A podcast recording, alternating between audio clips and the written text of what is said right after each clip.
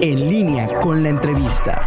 Tenemos invitado especial. Vamos a platicar de muchas otras cosas. Eh, saludo con mucho gusto al senador por Guanajuato, Arandi Bermúdez. ¿Cómo está? Bienvenido. Muchas gracias. Muy buenas tardes, Daniel. Jennifer, gracias por la oportunidad de estar aquí con ustedes. Bueno, le, le pregunto, digo, a propósito de lo que estamos platicando, ¿cuál es su opinión? ¿Qué opinión le merece esto que se da a conocer hoy por parte Primero que se tenga que castigar eh, con todo el peso de la ley a quien haya sido parte de este de este eh, entramado de corrupción hay que hacerlo. Pero me preocupa algo. Cómo Emilio Lozoya de haber sido acusado y es acusador esta parte del juego eh, eh, político. Yo recuerdo cuando el presidente de la República, en una mañanera, él dice que incluso y, ponía en evidencia, o él decía de algunos personajes ligados con el Partido Acción Nacional. Y hoy lo que dice Gertz es totalmente distinto. Hoy dice que quien ordena este tema, en ese entonces, recordemos que el presidente no, te, no toca ni con el pétalo de una rosa a Peña Nieto ni a, ni a la administración de, del PRI eh, anterior, más bien todas sus baterías va contra Acción Nacional. Y hoy con lo que dice eh, el, el, fiscal Gertz Manero, dicho por Lozoya, pues no habla más de que aquí hay gato encerrado, ¿no?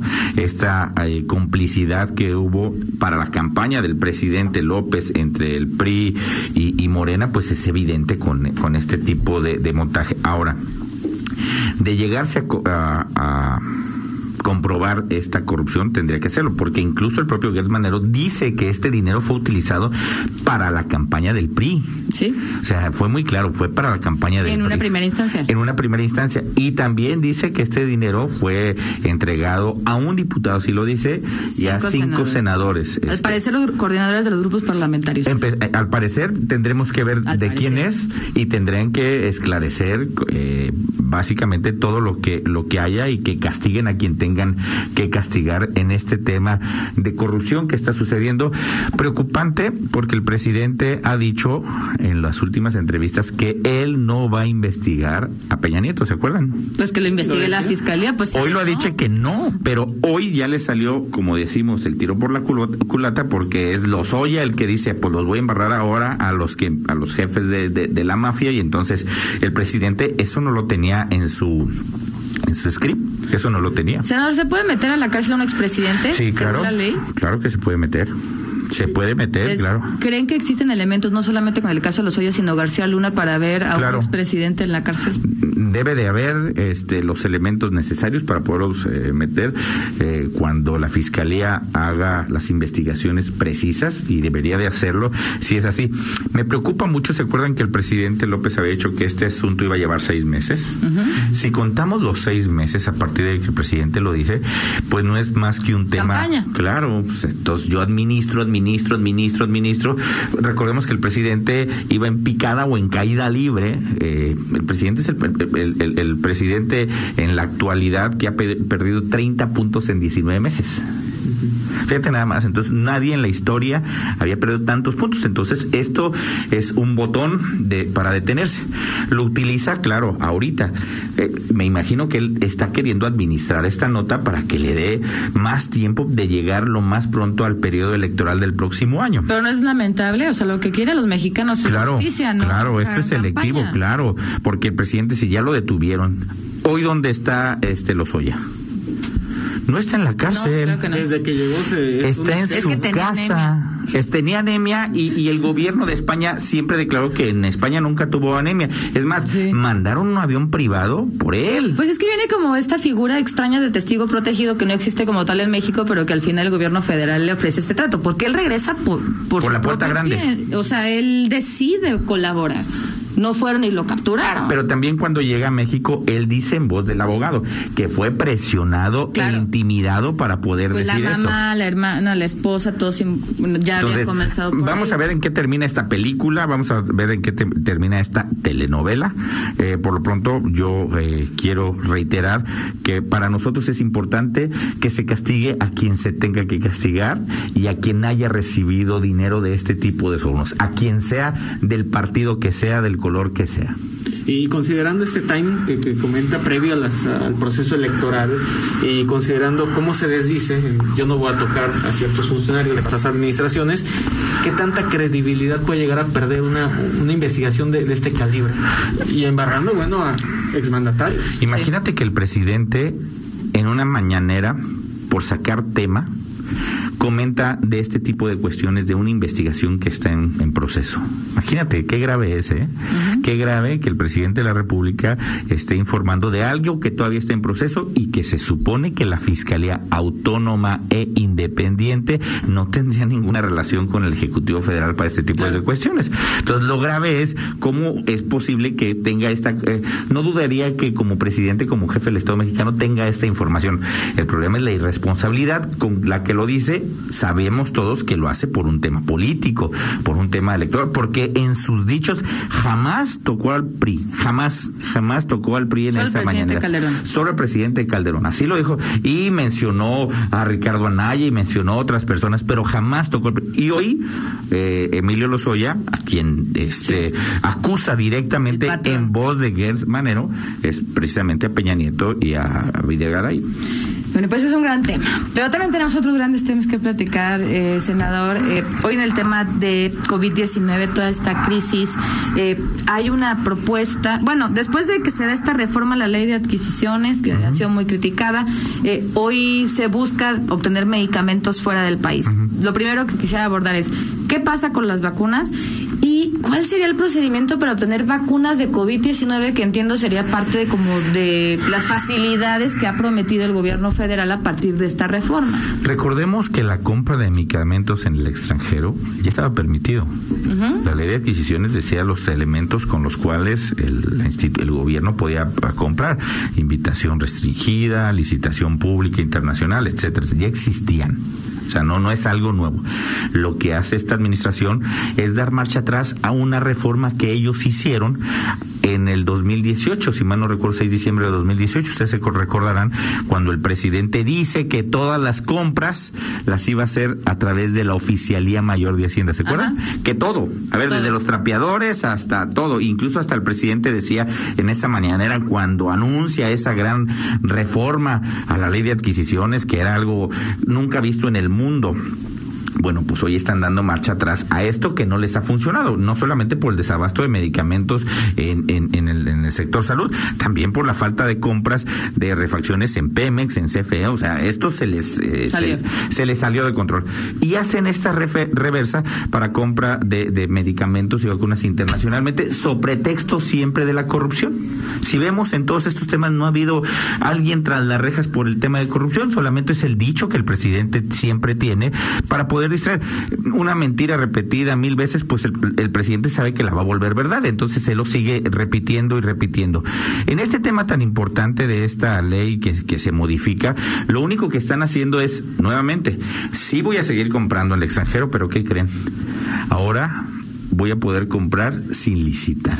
O sea, yo puedo decidir qué es lo que más nos conviene. El 75% de los contratos que hoy esta administración en 19 meses tiene en el país, el 75% son compras directas. Pero eso pues se presta más a la corrupción, ¿no? Claro. Y el presidente también cuando presenta este famoso plan que ya cuando llega a ser presidente él decía que uno de los esfuerzos que iba a hacer su administración es que no iba a haber una sola compra directa. Y hoy tienes el 75%. Ningún, hay que decirlo también, ningún gobierno anterior había tenido un porcentaje tan alto.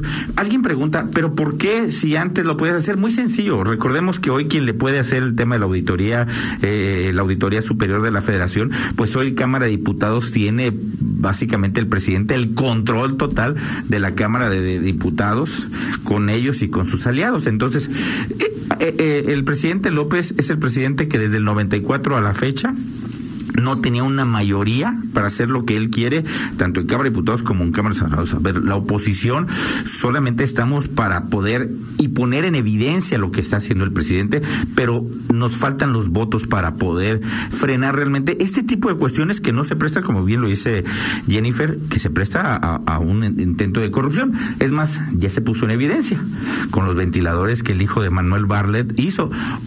Con los 5 mil millones de pesos que le asignaron a un compadre de Rocionale para la refinería y que esta empresa solamente tardó un mes en abrirla en cuanto la le da una asignación directa de 5 mil millones de pesos. Digo, ahí están y es evidente este tipo, entre muchas otras cosas más que no se han visto y otras que se han visto, pero bueno, que se siguen acumulando.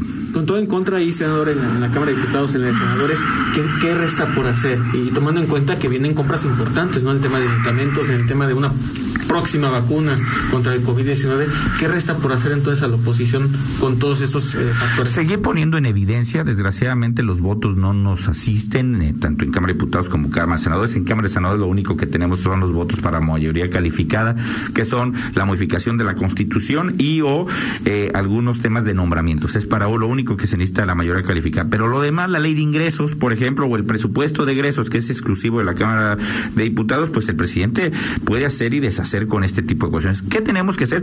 Seguir poniendo en evidencia este tipo de cuestiones y que seamos todos los ciudadanos que creemos que hay cosas que está haciendo el presidente mal, poderlo denunciar y decir.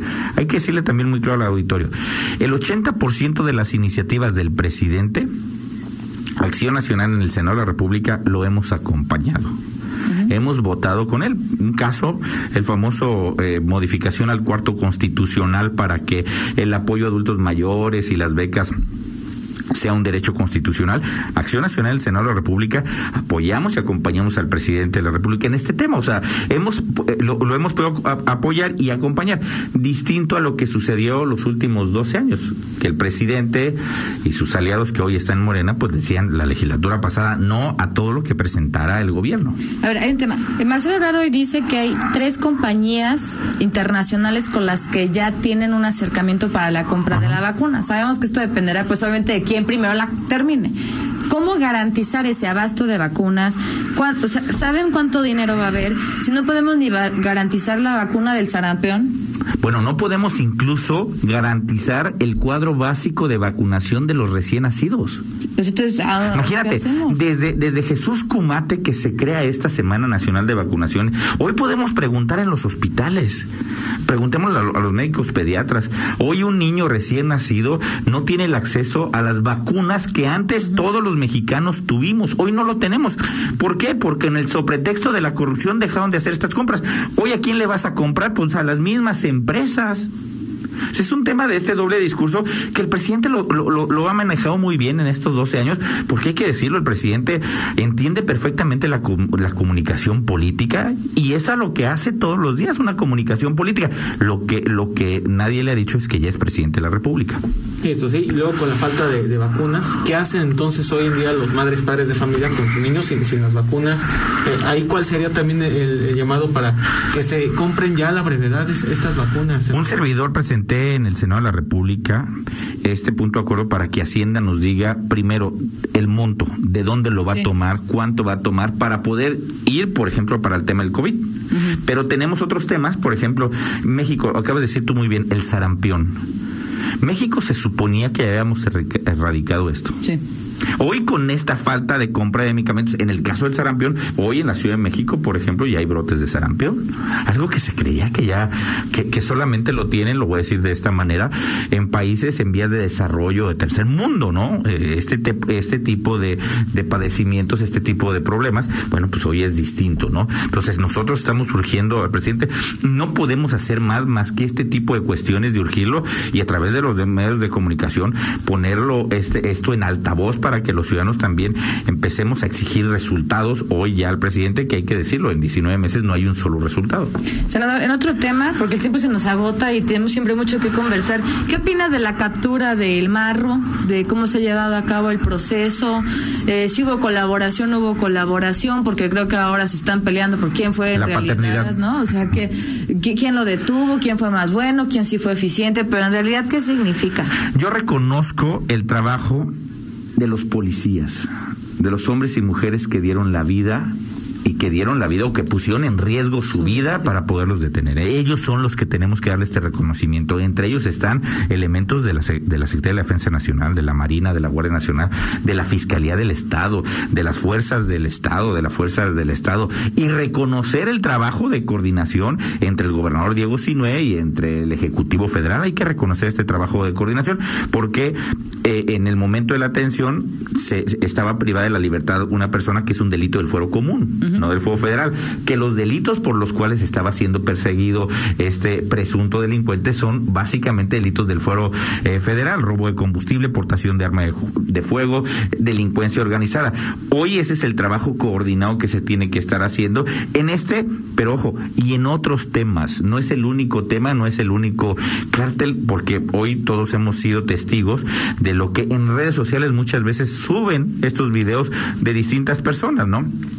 Eh, una, una eh, declaración aventurada de, Alfonso Durazo cuando dice después de la detención del Marro que por el simple hecho de la detención del Marro había reducido ya el 50% de los homicidios en cuatro días en el país. Digo, en el Estado. Yo creo que nadie le ha avisado ni, ni, ni, ni, le, ni le dijo. Ese es el tipo de, de situaciones que no queremos los mexicanos ese tipo de frivolidades, ese tipo de quién es la de quién es la paternidad. La victoria eh, tiene muchos padres, pero la derrota es huérfana, ¿no? Entonces, ese tipo de cuestiones son las que yo creo que no, no nos ayudan al país, pero sí el reconocimiento a los elementos de la policía estatal, de la agencia de investigación, de la fiscalía, de la Sedena, de la Marina, de la Guardia Nacional, de a todos ellos que participaron en este, en este importante, en esta importante detención, el reconocimiento y al liderazgo del gobernador Diego y del Ejecutivo Federal para poder hacer la coordinación de este evento. A ver, eh, senador, pues eh, después de la visita del presidente pensaríamos que las cosas mejoraron, entre comillas, en la relación. Escuchamos a los gobernadores ayer decir de la federación, bueno, en, este nuevo eh, conglomerado, ¿no? Donde está Guanajuato, que están buscando esta reunión con el presidente a través de la CONAGO, que si no aceptan sus temas ni siquiera piensan ir porque ya están cansados. Eh, ¿En qué momento estamos? Por ejemplo, con el tema de López Gatel, con el tema de la estrategia, con el pacto fiscal el tema de la ley de coordinación fiscal, efectivamente. ¿Hacia dónde ir? A ver, el tema de la, ley de, la ley de coordinación fiscal es un tema eh, muy complejo. Para poder modificar esta famosa ley de coordinación fiscal se necesita la voluntad de todas las partes y si, si no, no se puede salir. Mucha gente se ha preguntado, ¿y por qué antes nadie decía algo de la ley de coordinación fiscal? En, la, administración del presidente Peña o del presidente Calderón o de los otros presidentes, si mal no recuerdo, debe ser desde el 87 esta famosa ley de coordinación fiscal. ¿En qué consiste? De cada 100 pesos que recauda la federación, 85 pesos, estos 100 pesos se recaudan a través básicamente tres grandes impuestos, IVA, ISR y EPS, entre otros, pero básicamente de cada 100 pesos que recauda la federación vía estos tres impuestos, la federación se queda con 85 pesos, los estados se le reparten 15 pesos a todos los estados y a todos los municipios se les reparte 5 pesos de esos 100. Hoy el, enojo o la molestia de los gobernadores es que de estos 85 pesos, eh, los, los gobernadores, sobre todo los, los del norte del país, que fueron los primeros que se pronunciaron, dijeron, nosotros, por el tema del desarrollo económico, en estos estados, pues son los que más aportan a la ley de coordinación fiscal.